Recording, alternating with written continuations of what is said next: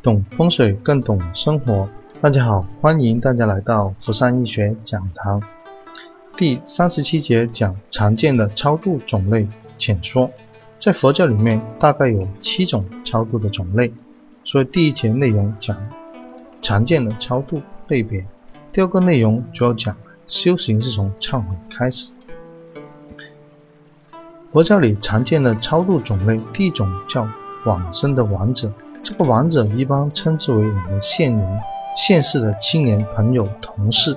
他因为嗯得病，或者是因为自然死亡，甚至是意外死亡，所以不在这个世上，所以称之为往生的亡者。在念经或者是在做法会的时候呢，可以把他的名字写上去，所以这个功德就能够回向给这个亡者。假如你的朋友叫张三，他已是病故的。那么在做药师佛法会的时候呢，你可以写上张三的名字，要将这个药师佛法会的功德也回向给这个张三，希望他能够往生这个善道。第二个种类称之为历代祖先。嗯，以我为例，我姓朱，所以一般在念经或者是在做法会的时候呢。我会，嗯，帮朱氏的历代祖先写上个牌位。我母亲姓黄，所以会帮我母亲那一边写上一个黄氏的历代祖先。而我太太是姓李的，所以呢，我也会为这个太太这边写上这个李氏历代宗亲。所以念经回向的时候，甚至做嗯法会的时候呢，都可以把我母亲，或者是把你自己丈夫和太太这边的历代宗亲。都写个牌位上去超度，这样子的话呢，也会对我们嗯起到很大的帮助。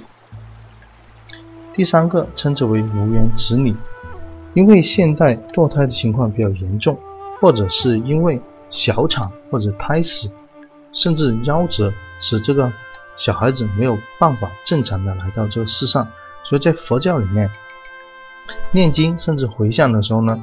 甚至做法会的时候，我们都可以写上这个无缘子女，因为不正常死亡而导致他不能来到这个世上，所以称之为无缘。在法会的时候呢，如果是做嗯这个观音法会，甚至地藏王法会、阳王法会的时候，都会写上这个无缘子女。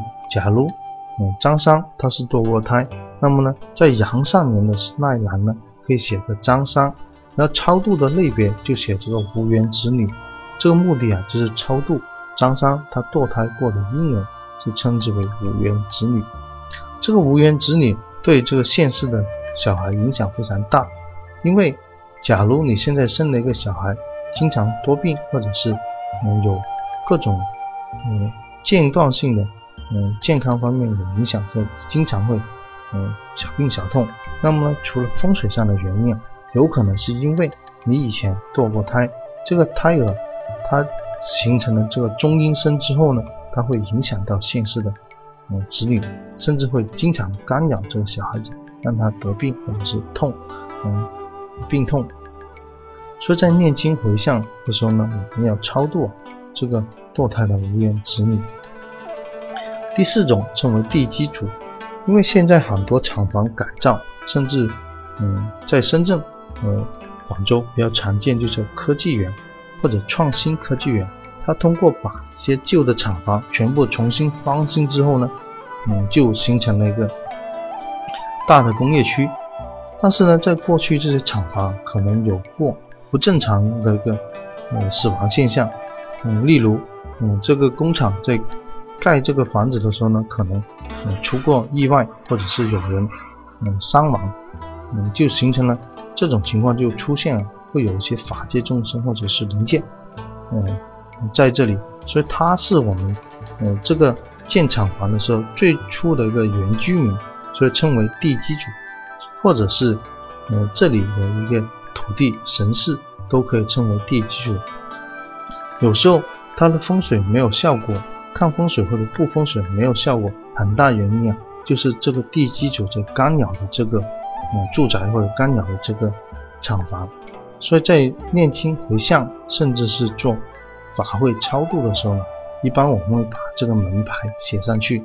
例如是某某工厂然后嗯科技园、一栋或者是三零三或者是三栋楼，就会把这个门牌写在这个法会上面，然后呢超度或者是念经的功德也回向给这些地基主，然后呢慢慢的话呢就会嗯对这个经营或经商起到很大的改善作用。这四种呢，嗯，像上面这四种，包括王者、历代宗亲、子女，嗯，甚至是地基主啊，我们都可以称之为这个冤亲债主。因为他没有缘的话呢，他不会跟着你；或者无缘的话呢，不会跟你碰到一起。所以我们说，包括现世、过去世，嗯，都可以称为这个冤亲债主。在当你不知道是何种原因在干扰着你的时候呢，你念经回向或者是超度的时候啊，都可以写上超度你的累劫冤亲债主，也就包括现世跟过去世。嗯，我们回向的时候呢，都可以回向你累劫的冤亲债主。第六个种类称之为累劫的父母师长。包括现世的父母师长或者过去世的父母师长，因为超度这个类别，就说明，嗯，你现在在发这个慈悲心，在感恩，在报恩。因为虽然父母师嗯师长，嗯过去世已经可能我们不认识，但是呢，也有可能它会影响到嗯你的健康，所以这种情况下呢，你可以嗯在念经的时候可以回向。给这累劫的父母师长，这种是个出自报恩的行为。第七种类别，我们称为法界一切众生。一般如果回向念经到最后有个回向的过程，这个回向啊，如果你已经发慈悲心回向给法界一切众生的时候呢，就证明你是在做这个法布施，你已经有这个慈悲心。因为法界一切众生啊，包括非人和人，有鬼道众生，甚至修罗天道，你都可以称为一切众生。真正发这个愿的时候呢，或者回向的时候呢，就证明你已经在做这个法布施，在你证明你已经有很大的个慈悲心。所以通过上面这七种超度的类别，我们可以减少这个业力对我们的影响。嗯，第二个内容主要讲啊，修行是从忏悔开始，因为影响我们现在健康，甚至幸福或者事业成就，很大部分从佛教上说，很大部分是冤亲债主在叫干扰我们，而每个人呢都有冤亲债主，因为我们是从无量劫来，所以在过去或者现世也造了种种的杀业或者邪淫，所种下了无量业。而影响到我们现在的健康、现在的财富或者现在的幸福。而这些业力呢，我们要通过，嗯，佛教里面给出的，嗯，建议是，我们必须做这个发怒忏悔，要真正的通过忏悔才自立和自立自己以后不再犯这个行为呢。然后对这个冤亲债主做这忏悔呢，就起到很大的作用。嗯，例如。张三他以前堕过胎，那么呢，嗯，现在因为明因果，嗯，学佛了，然后就对这个无缘子女做这个忏悔，然后再做这功德回向给他们，就希望他得到善报。有可能这个无缘子女就因为他的功德而往生，或者是因为他功德往生这个善道，就不会影响到你现在的嗯子女。我现在的子女可能会嗯慢慢可能会比较健康。或者过去你是做这个屠宰场的，嗯，现在因为明因果，所以你又改行不做了，也是个忏悔的行为。在我的 QQ 空间里面有个很经典的案例，嗯，一个客户他母亲以前是计生办的，所以呢，在堕胎经常，嗯，因为那时候的政策比较严谨，嗯，国家实行计划生育政策，所以经常啊，嗯，在他们计生办会。嗯，因为违违反了这个政策，所以所以就会抓很多这个妇女去做这个堕胎，所以呢就造了很多杀业。他嗯经常会梦到很多小孩子，嗯会干扰他，或者是嗯他以前的同事在嗯嗯，过世的时候呢，就很多小孩子来，嗯，找他寻仇。所以这是个很经典的一个案例。因为现在我现在在说的是风水，嗯，但是呢，真正风水跟因果是离不开的。嗯，另外呢，嗯，因为我们从事这个行业比较特殊，所以遇到很多种种这种奇奇怪怪的事情。嗯，更主要是因为我的师兄他本来他有这个天眼天目，所以他开可以看得到很多众生的行为。所以我们说，一个风水师他最好呢还是要兼修这个佛道，这个佛学。在佛教里面呢，嗯，除了忏悔，我们还可以嗯做这个嗯八十八佛嗯忏悔文，就是念这个八十八佛忏悔文的话呢，也对这个大的功德，因为呢可以回向给我们过去所造的这个杀业。嗯，但这个忏悔文呢时间比较长，嗯，所以很多人可能没时间去念。啊，第二个可以念这个七佛灭罪真言。这七佛灭罪真言也比较简单，大概呢，嗯，也就几秒钟的时间就可以念完。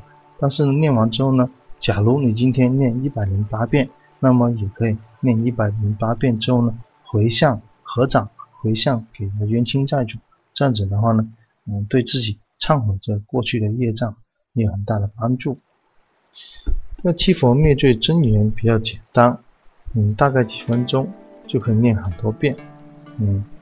我念一遍，大家可以呃简单记住一下，然后也可以上优酷或者是其他地方找这个视频。尼泊尼泊的丘克丘克的陀罗尼的尼格拉的毗卢尼的摩诃迦的真名圈的沙婆诃。所以非常的简短，然后呢，嗯，他的功德呢可以灭嗯无量重罪。我们说风水啊，其实是个世间法。而佛学呢是个超世间法，它是真正能够了绝生死、正视这个宿命和因果的一个法门。从表面上看，我们学风水只是个表层的，真正影响的其实是我们的因果。而儒家呢说这个入世，嗯，就是为人基础；而道家说这个出世啊，嗯，从无为而治。因为风水啊，其实是源自于道家。这个无为啊，就是违背的为，也就是说，我们现在选的住房，甚至工厂、商铺，嗯，用的其实都是道家的学问，因为风水本来就源自于道家。这个无为而治，嗯，关键就是说不要违背这个自然规律，也就是说，我们选房，嗯，盖厂房，甚至选商铺的时候啊，哎，不要违背这自然环境的规律。如果你违背这个自然环境的话呢，就会受到这个自然环境的惩罚。所以在做风水选址的时候啊，一定要顺着这个嗯自然环境来做。也就是说，假如你是依山傍水，能够有这个条件的话呢，就尽量选择依山傍水的环境，和盖这个厂房。而不能是选一个受污染比较严重，或者是这个本来那个地方就是个化学厂。或者是炼油厂，你再在那里那个位置去建一个厂房的话呢，就会对你的健康起到很大的作用。所以道家说的出世，其实就是我们风水里面说的无为而治，不要违背这个自然规律。而佛家说的超世呢，其实就是渡人渡己，也就是说通过学佛，通过明因果，啊，我们可以嗯立即，嗯嗯给自己呃度自己，我们能够嗯帮助到别人。所以，我们学风水，从表面上说是一个呃住宅或者环境的一个学问，呃，实际上呢是看这个人有没有福报，他有没有这个资粮。嗯，我们用反用一个反反规律来讲，比如说现在你住的环境不是很好，或者是你现在这个住宅为什么对丁财不旺，或者是你选的房子可能是个损财伤丁的房子。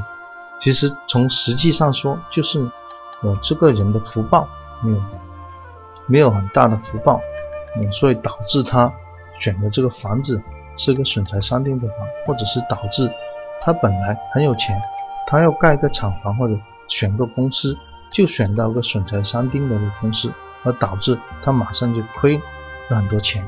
实质上，从风水上讲，看的是表面；但从佛学上我们讲，事实上我们看的是这个人有没有福报，有没有资粮。而这个资粮啊，就是他过去或者是他现世有没有做些功德，或者做些行善的行为、布施的行为。所以风水表面上是看住宅，实质上是看这个人有没有真正的福报。而学风水呢？嗯，更重要是我们要善用这个风水这套环境学，但是呢，也要明白，实质上我们是时时刻刻受这个因果业力在牵引。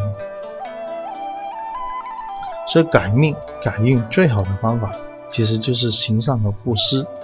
中国有句老话叫做“天不欺人，嗯，常随善人”，也就是说，天道他是不会欺负这个善人的。除非这个人是过去是他可能做了种种的恶业，然后呢，嗯，虽然他这辈子这个在做行善的行为，但是呢，因为他过去是种种的累劫，导致他可能会嗯早亡或者是嗯夭折。但是呢，从常规来讲，我们中国有句老话就是，嗯，天不欺人，常随善人，这个道理啊是一样的。在佛教里面呢，我们一般说。嗯，做财布施的话呢，就得财富。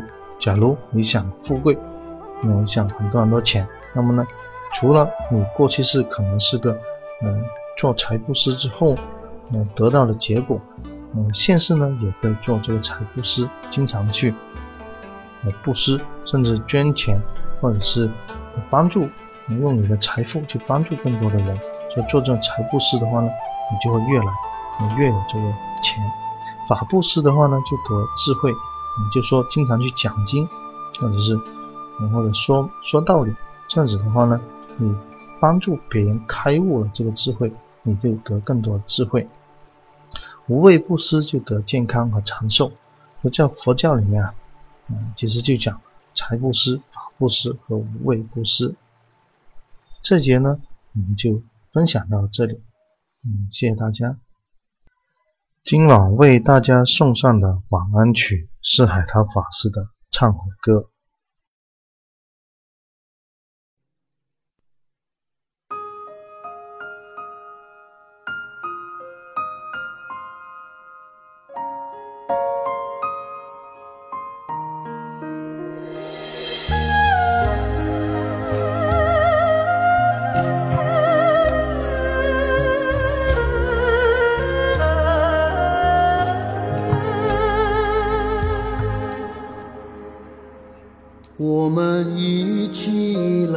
忏悔，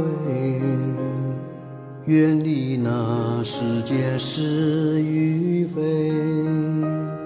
我们现在来忏悔，放下烦恼与怨恨尘灰。我们用心来忏悔。愿弥陀擦干我的泪，我们真诚来忏悔。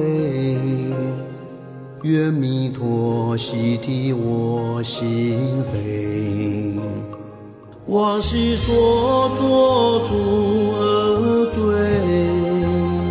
皆因贪嗔痴所累。今皆忏悔，不愿再违背弥陀无缘无实的教诲。不管身心有多疲惫，求生净土愿不退。我今皆忏悔，念佛不怕累。断烦恼，弥陀永相随。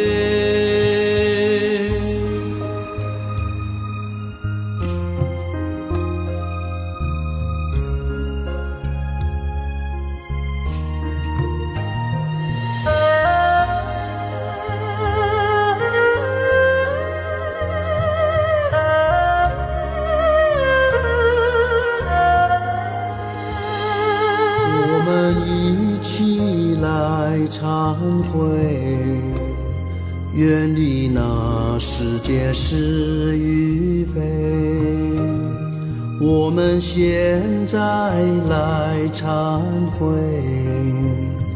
放下烦恼与怨恨成灰。我们用心来忏悔，愿弥陀擦干我的泪。我们真诚来忏悔，愿弥陀洗涤我心扉。往昔所作诸恶罪，皆因贪嗔痴所累。我今皆忏悔，不愿再违背。弥陀无缘无实的教诲，不管身心有多疲惫，求生净土永不退。我今皆忏悔，念佛不怕累，断烦恼，弥陀永相随。往昔所作诸恶罪，皆贪嗔痴所累。我今皆忏悔，不愿再违背弥陀无缘无实的教诲。不管身心有多疲惫。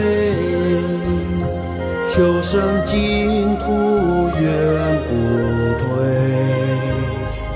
我今皆忏悔，念佛不怕累，断烦恼，弥陀永相随，断烦恼，弥陀永相随。